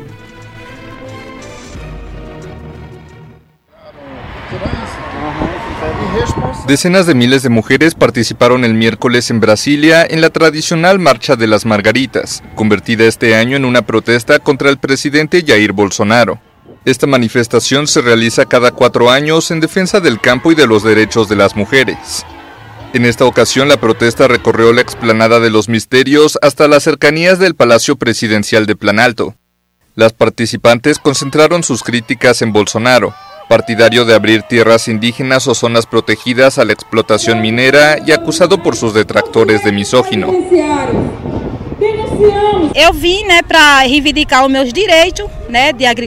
Vine para reivindicar mis derechos como agricultora. Con esa nueva reforma vamos a ser perjudicados y en el futuro veremos la respuesta de esta marcha.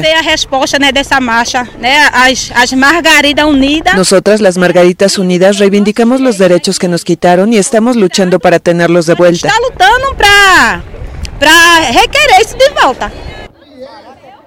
Muchas indígenas que habían participado el martes en una marcha para denunciar la agenda de Bolsonaro en sus tierras se sumaron a la procesión de las campesinas.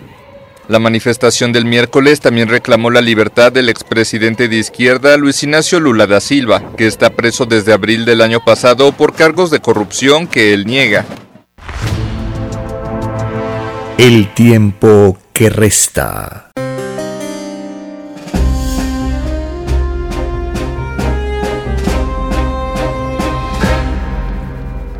Agradecemos a todos aquellos hermanos, hermanas que nos acompañan por el canal de YouTube El tiempo que resta y les agradecemos por suscribirse a este canal para compartir las informaciones en video de lo que venimos semana a semana transmitiendo. En el libro Lo que vendrá, que contiene los títulos de los rollos del Cordero de Dios, está escrito el título 447. En la prueba de la vida, sus generaciones se durmieron en sus derechos. Este extraño dormir fue aprovechado por la extraña bestia el extraño dormir hizo aún más dolorosa la prueba de la vida y todo el trabajo de combatir a la bestia recayó en la última generación de antes del divino juicio final. Lo que debió de haber sido hecho durante la vida fue hecho en la última generación de la prueba de la vida. Es por esta causa que los revolucionarios de la última generación reciben un puntaje de luz que en su número incluye a todos los poros de carne de todas las generaciones del pasado, escrito por el enviado Alfa y Omega. Cuando seamos conscientes de este premio, de esta añadidura, de lo que representa el puntaje planetario, dice la revelación, todos querrán imitar a revolucionarios y profetas para ganarse un puntaje de luz planetario. Esta última generación, al despertar, dice la revelación, se da cuenta que todas las generaciones del pasado estaban dormidas en la defensa de sus derechos. Esta generación, los nuevos niños y jóvenes, se dan cuenta que este mundo está mal, que este sistema de vida no está bien. Se dan cuenta que los adultos no hacen nada, los adultos no hacemos nada frente a la crisis climática. La joven Greta Thunberg de Suecia ha iniciado su travesía por el Atlántico con destino a Nueva York, porque en el mes de septiembre va a empezar o va a participar en las Naciones Unidas llevando su mensaje y su crítica de la pasividad, la revelación le llama la odiosa pasividad de los adultos frente a la destrucción de la naturaleza. Esta joven, Greta Thunberg de 16 años, hace un año atrás, hace un año atrás, se sentó frente al Congreso en su país y empezó a protestar por la emergencia, por la crisis climática. Ha ido inspirando a jóvenes y niños en muchas naciones y están preparando la marcha de protesta más gigantesca de la historia a llevarse a cabo en el mes de septiembre, antes del inicio de esta conferencia anual de las Naciones Unidas. Hace una travesía en un velero que tiene su sistema de propulsión de la energía solar, la energía eléctrica, lleva como alimentos productos que se van a mm, disolver en agua y son 100% veganos. Es decir, esta joven activista es una vegetariana estricta porque en su estudio reconoce que la alimentación cadavérica provoca un daño al medio ambiente a nivel global. Entonces ella asume en forma consciente que tiene que ser vegetariana radical o vegetariana completa en lo que se denomina vegano, vegana, entendido como una forma de lucha y de protesta contra el capitalismo, contra la destrucción de los recursos que son vitales para la vida. Vamos a compartir esta información acerca de esta travesía que empieza la joven activista Greta Thunberg y señala que los medios la promocionan, informan lo que hace y ella dice, pero ellos no hacen nada, se mantienen en una pasividad que me motiva a seguir hablando y pronunciándome acerca de la alerta planetaria por la destrucción que el capitalismo viene haciendo de la naturaleza. Compartimos este informe acerca de la travesía por el Atlántico de la activista vegana Greta Thunberg. Es la primera vez que la joven de 16 años navega en el océano y su gran prueba consiste en atravesar el Atlántico hasta llegar a América. Pero la activista ambiental Greta Thunberg no está muy preocupada. No va a ser cómodo, pero tendré lo que necesito para vivir. No hay ducha ni baños en el bote de carreras de alta velocidad. Los que están a bordo tienen que usar un balde azul. Los paneles solares y los hidrogeneradores les suministrarán la electricidad que necesitan y las comidas son paquetes liofilizados de alimentos veganos mezclados con agua. Pero a pesar de haber renunciado a volar, este viaje le permitirá a Thunberg asistir a las conversaciones sobre cambio climático de la ONU con la conciencia tranquila. Se tomó un año fuera de la escuela para asistir a una serie de encuentros en América del Norte y del Sur, viajando con los métodos menos contaminantes con carbono posibles. La forma en que la gente ve la crisis climática ha cambiado. La gente está empezando a ser más consciente, pero lenta e inmóvil. Y es por eso que lo estoy haciendo. Sin embargo, Thunberg no tomará el timón en el viaje de dos semanas. El barco tendrá dos capitanes, incluido Boris Herman, que ha navegado tres veces alrededor del mundo. Que alguien con cero experiencia en navegación navegue en un barco como este a través del Atlántico es algo inaudito, y eso solo muestra algo sobre Greta, y es que muchas de las cosas que hace son desconocidas. Thunberg se convirtió en una figura global cuando comenzó una huelga escolar el año pasado para presionar a los políticos a hacer algo sobre el cambio climático. La activista, que padece el síndrome de Asperger, un trastorno del desarrollo que se incluye dentro del espectro autista, dice que no planea reunirse con Donald Trump una vez llegue a Estados Unidos, pues sería una pérdida de tiempo. El tiempo que resta.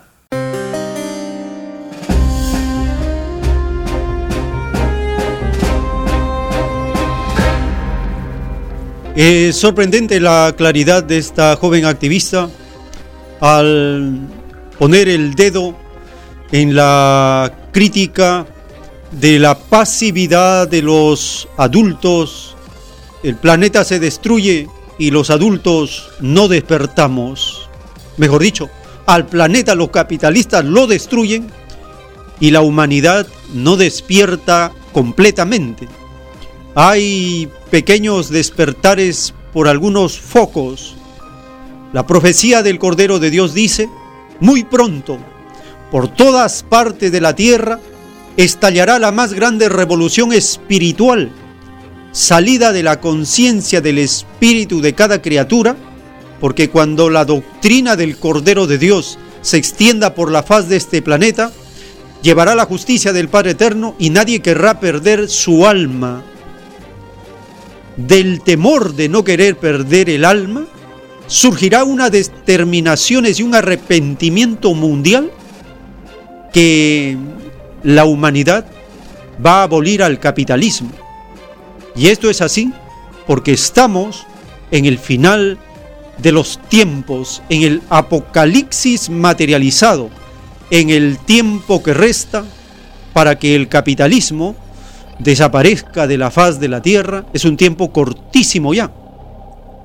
Vamos a compartir una siguiente información relacionada con el enfoque económico que tiene un sistema de vida. Por ejemplo, el sistema de vida capitalista en su fase neoliberal ha puesto para que las criaturas, los moradores, los habitantes, sirvan a la economía. Es decir, el ser humano es una máquina fría de producción al servicio del sector privado en todas las naciones donde el capitalismo se ha instaurado a sangre y fuego. En China, en 1949, con la revolución socialista, se puso los fundamentos donde los beneficios colectivos están por encima de los beneficios y ventajas individuales. Ese pensamiento hasta el día de hoy se mantiene en China. Pensar en lo colectivo antes que en el beneficio personal. Es decir, el socialismo pone a la economía para que sirva y beneficie a la población, a los habitantes, a los moradores. Es lo contrario del capitalismo. ¿Y cómo se ve este beneficio de la economía se ve, por ejemplo, en la salud de la población, la seguridad de los habitantes, en las condiciones de sus viviendas, se ve en la educación que reciben, Se ve cómo la pobreza está siendo exterminada de toda China y son 1.400 millones de habitantes. Esto es algo que las Naciones Unidas se ha quedado con la boca abierta. ¿Cómo es posible? ¿Cómo lo ha hecho? ¿Cuál es la fórmula? La fórmula es poner la economía al servicio de la población y no a la población al servicio de la economía. Son enfoques opuestos que ahora lo podemos entender mejor. 200 millones de habitantes en China se van a beneficiar de la remodelación de sus viviendas o se destruyen las viviendas no habitables, se construyen nuevas habitaciones. Toda esa transformación está ocurriendo en este momento en China. Vamos a compartir esta información de CGTN en español acerca del beneficio de 200 millones de personas en China. Mientras que China aumenta su siempre creciente oferta de vivienda pública, los objetivos de la nación van más allá de lograr que las personas sin hogar accedan a este tipo de domicilios. Ahora las condiciones de la vivienda y la calidad de vida están mejorando incluso para los residentes con menor nivel de ingresos. Esta nueva tendencia también está transformando el estigma de la vivienda pública y haciendo que esas residencias resulten más atractivas para los inquilinos. Las últimas estadísticas publicadas por el Ministerio de Vivienda y Desarrollo Urbano Rural de China revelan que durante los últimos 40 años casi 200 millones de personas en el país han experimentado mejoras en sus condiciones de vida. El Ministerio añade que estos resultados se deben en buena medida a la construcción de vivienda pública durante un cuarto de siglo. Desde 1994 hasta el 2007 se construyeron más de 10 millones de unidades de vivienda asequibles y desde 2008 hasta el 2018 se han sumado otras 7.000 más. La proporción de todos los tipos de vivienda pública constituye cerca del 24% del parque inmobiliario de China esto significa un gran logro. Las condiciones de estos y otros tipos de vivienda en China han mejorado considerablemente desde la década de 1980.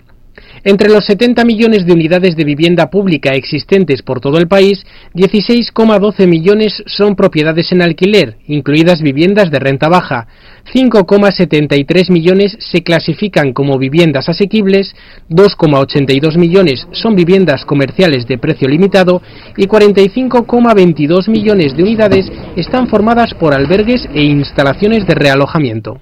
La transformación de las barriadas en ciudades ha desempeñado un papel importante. No obstante, la política está cambiando a medida que ahora se está prestando mayor atención a la mejora de las condiciones de vida. Las personas que participan en este proyecto de viviendas públicas en Beijing disfrutan ahora de instalaciones modernizadas, incluyendo algunas nuevas tecnologías que ni siquiera se emplean en edificios comerciales residenciales. Hemos introducido los controles de acceso a partir del reconocimiento facial para mejorar la seguridad del vecindario. También hemos construido un distrito comercial, una escuela primaria, una comisaría de policía y una residencia de ancianos. En ciudades como Beijing, muchos residentes proceden de otras regiones de China.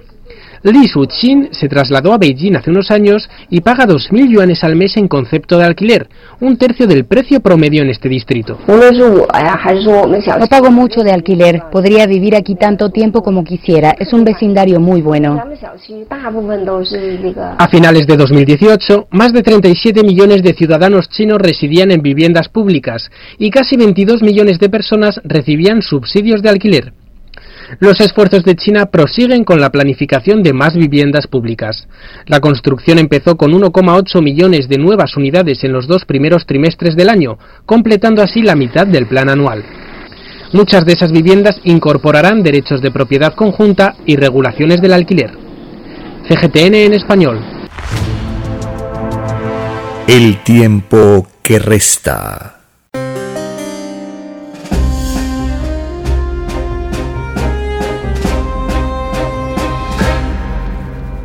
Mientras que la economía neoliberal, el capitalismo, se basa en la ilusión, la apariencia, en la mercancía, en los productos, en los objetos, la economía socialista se basa en las personas, en la vida, en hacer que las condiciones sean las mejores para el desarrollo integral del ser humano. Son dos enfoques que hay que tenerlo presente siempre. ¿Es posible el enfoque socialista? Sí es posible. Y el enfoque capitalista es el más atrasado, es el más injusto, es el más contaminador. El título 3571 del libro Lo que vendrá dice, en la prueba de la vida, cada uno debió de fijarse en el daño que el medio ambiente ejercía en su propia salud, porque cada molécula de envenenamiento por culpa del medio ambiente en que se vivió se paga en el divino juicio de Dios. Esto hace que la humanidad que vivió en las grandes urbes y ciudades de la bestia las maldigan en el llorar y crujir de dientes, escrito por el enviado Alfa y Omega. Esta revelación de la justicia de Dios acerca de la contaminación y del aire contaminado que nos envenena, en México, científicos están llevando a cabo un proyecto interesante. Han establecido un árbol que un árbol artificial que a través de un mecanismo de mm, la nanotecnología permite purificar el aire en un equivalente hasta de más de, más de 350 árboles, un árbol artificial con este mecanismo de la nanotecnología permite transformar a través de la fotosíntesis y hacer que el aire contaminado se recicle y salga aire limpio. Es una de las formas de ir evitando que la contaminación de las grandes ciudades vaya en aumento. Compartimos esta información que AFP en español ha publicado recientemente acerca de este proyecto interesante de científicos en México. México tiene un enorme reto para enfrentar sus altos niveles de contaminación del aire.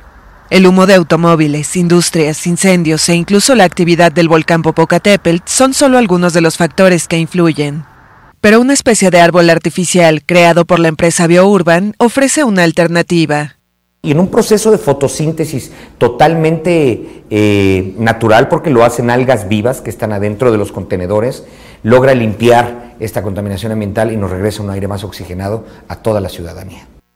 El primero de estos artefactos fue instalado en la capital del estado de Puebla, cerca de una universidad. La estructura metálica capta la contaminación y a través de microalgas en su interior realiza un proceso de fotosíntesis los 365 días del año para devolver el aire limpio. Eh, lo que tenemos aquí son microalgas de agua dulce, las cuales tienen la capacidad de absorber CO2 y nosotros lo ocupamos en bioremediación de aire. Uno solo de los dispositivos realiza la labor de unos 368 árboles reales según sus creadores. Pero el invento no busca sustituirlos, sino complementarlos, ya que puede estar instalado en zonas difíciles de reforestar. Para estos especialistas, el problema de la capital mexicana, una de las más contaminadas de la región, requiere atacar las fuentes de polución y endurecer las normas ambientales. El sistema no viene a acabar con la contaminación de la Ciudad de México, el sistema viene a alivianar, viene a bioremediar el problema de contaminación en cada intersección o lugar de alta afluencia en el que tú lo instales. El precio de cada biourban varía según los proyectos, pero ronda los 50 mil dólares. La empresa tiene previsto instalar sus árboles en la norteña ciudad de Monterrey, financiados por la sociedad civil y en Ciudad de México. Ya ha colocado sus dispositivos también en Turquía, Colombia y Panamá.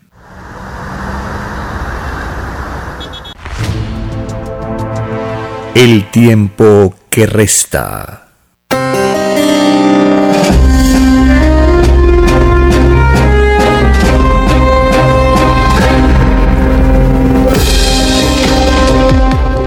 En este segmento del programa vamos a abrir nuevamente las líneas telefónicas para escuchar su participación con la consigna que tenemos que derrotar la privatización del agua potable y de Sedapal. Este gobierno neoliberal no pasará.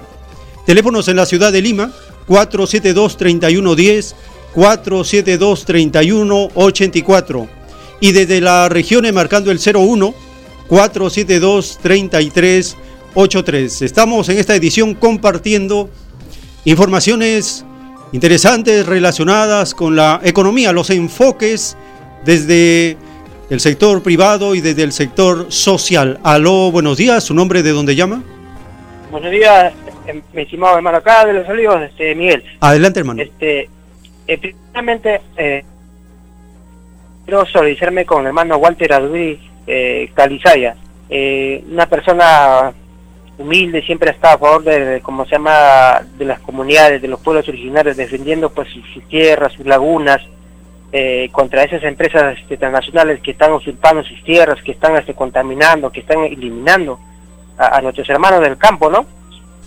Lamentablemente, pues los grupos poder económico pues este, están este, persiguiendo o quieren sentenciarlo pues a, la cárcel, y es preocupante cómo estos este sinvergüenzas este con los medios de comunicación pues este confabulados tratan de alimentar a, meter miedo digamos a estos este hermanos que luchan en bien de, de la de nuestra naturaleza en bien de la mamapacha no y también pues solidarizarme con el pueblo del Valle de Tambo. Lamentablemente están siendo pues este reprimidos por la fuerza armada por las fuerzas policiales y este gobierno neoliberal donde simplemente representa al grupo de poder económico y al pueblo menos, ¿no? Y vemos pues como eh, también pues estuvo viendo por las este, redes sociales, hay gente que se prestan eh, tratando de dividir, de cómo se llama, individualizar, cómo se llama la lucha, lo que sucede en, en el Valle de Tamo y en Arequipa, ¿no? Esto es lamentable. y estos pues señoras son culpables pues que, que sigue la, la mafia, que sigue la corrupción cuando un pueblo dividido pues es fácil, pues los grandes van a aprovechar esa circunstancia, ¿no? Gracias, muy amable. Gracias, gracias hermano por tu participación. Estamos en los minutos finales de esta edición. Aló, buenos días, ¿su nombre de dónde llama? Francisco León. Adelante, hermanos. Mire, este, en estos tiempos, eh, Estados Unidos, cabeza de la bestia, eh, ya viola sus propias reglas de juego y actúa en forma prepotente contra los demás pueblos, queriendo evitar su caída. En, este tratar de evitar su caída, eh, no duda en atropellar la razón, no duda en atropellar las leyes, la justicia. Y ese es el caso que se está dando con este bloqueo contra Irán, donde incluso con su socio Inglaterra están eh, robando, confiscando cosas que no les pertenecen, disponiendo las cosas que no les pertenecen. Lamentablemente los medios de comunicación y la mayor parte de las autoridades del mundo se callan la boca ante este actuar de la bestia que quiere disponer en el mundo de todas las cosas a su manera, disponer de lo que no es suyo, de lo que no le pertenece, porque el mundo es de todos y particularmente en el caso de Venezuela, él está robando sus, empresas, sus dineros, ¿no? Mediante unas leyes que solamente podrían regir dentro de su territorio y no para el resto del mundo. Lamentablemente, como digo, los medios de comunicación y la mayor parte de autoridades del mundo, o funcionarios, etcétera, etcétera, se callan la boca. Bien, gracias hermano por su participación. Y mm, Estados Unidos bloquea, pone sanciones económicas a más de 20 naciones en todos los continentes. Es la prepotencia del dictador, del dictador número uno del planeta. Aló, buenos días, ¿su nombre de dónde llama? Gloria Padre, hermano, de María Sebastián. Gloria Padre, hermano, adelante, hermano. Hermano, el capitalismo tanto nos ha influenciado a nosotros, tanto, tanto a la población, y también a través de sus películas lo ha hecho, porque si usted recuerda las películas donde la gente viendo tantas injusticias espera que venga el jovencito. Y nosotros viendo tantas injusticias del capitalismo, y ya sabemos los que estudiamos los rollos del Cordero, la doctrina del Cordero, que el capitalismo es el satanás de este mundo. Pero la población vive tantas injusticias y no sé nada, están los brazos cruzados, ¿qué espera? Nosotros sabemos, hermano, a través de los rollos del Cordero, de la doctrina del Cordero, que el Padre Jehová a través de Cristo va se va a manifestar a través de los alimentos de la naturaleza, a través de los terremotos. Y realmente tenemos que parar hermano, para que la gente reaccione, porque si no, no va a reaccionar. Muchas gracias, hermano. Muchas gracias, hermano. Y es verdad lo que anuncia la doctrina del Cordero de Dios en el despertar de esta humanidad. va a manifestarse la naturaleza viviente para que cada criatura sea estremecida y reaccionemos. De esta manera estamos llegando al final de esta edición. Le vamos a recordar lo siguiente. Agradecemos a todos nuestros amables hermanos, hermanas que se están suscribiendo al canal de YouTube El tiempo que resta. Allí vamos subiendo en vivo esta programación y también programas editados o videos editados con temas específicos. También visite el servidor de podcast el tiempo que resta está en el servidor anchor.fm raya diagonal el tiempo que resta y también por Spotify y otra red de podcast. Asimismo, se está subiendo la lectura de los rollos completos a un servidor de podcast en anchor.fm raya diagonal alfa y omega. Allí usted va a seguir a través de episodios la lectura de los rollos que ya vamos semana a semana acumulando. Son lecturas completas de los pergaminos. Mientras uno trabaja, va escuchando y es como si estuviera leyendo el libro. Es muy útil para ganar tiempo y es un pedido que nos han hecho muchos interesados en conocer y escuchar acerca de la doctrina del Cordero de Dios. Y ahora con la tecnología ya es posible tener una red de podcast al alcance de todos. La dirección es anchor.fm raya diagonal alfa y omega, todo junto, porque es una dirección de internet. Y allí usted verá cómo esta red de podcast está siendo compartida con el Google Pod, con, el, con Radio Libre, con Post, con Spotify. Es decir, es una amplia red de cobertura para tener acceso a la lectura de los rollos del Cordero de Dios. También visite la página web alfa y omega.com.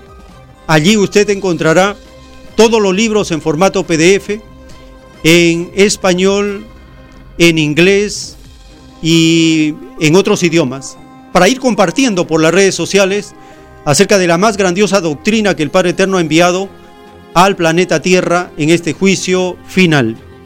De esta manera, quedamos muy agradecidos por su atención. Les invitamos a acompañarnos el día de mañana.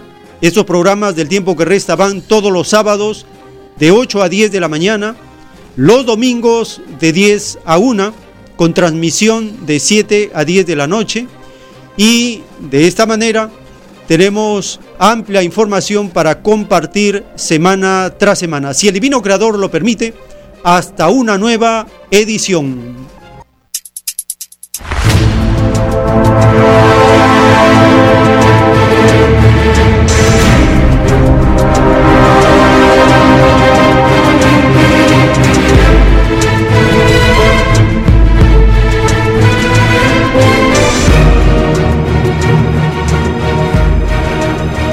Porque la vida en desarrollo no se detiene en ningún instante. Porque el poder filosófico de las masas encuentra el hilo de la ley común de la naturaleza. La igualdad triunfa en la prueba de la vida. Por el principio de un nuevo amanecer en la historia humana,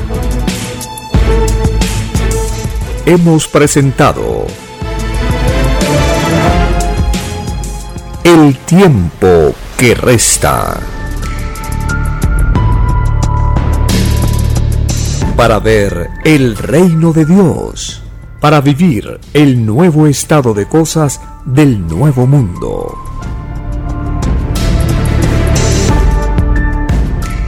Visite www.alfayomega.com y descargue gratis todos los libros en PDF.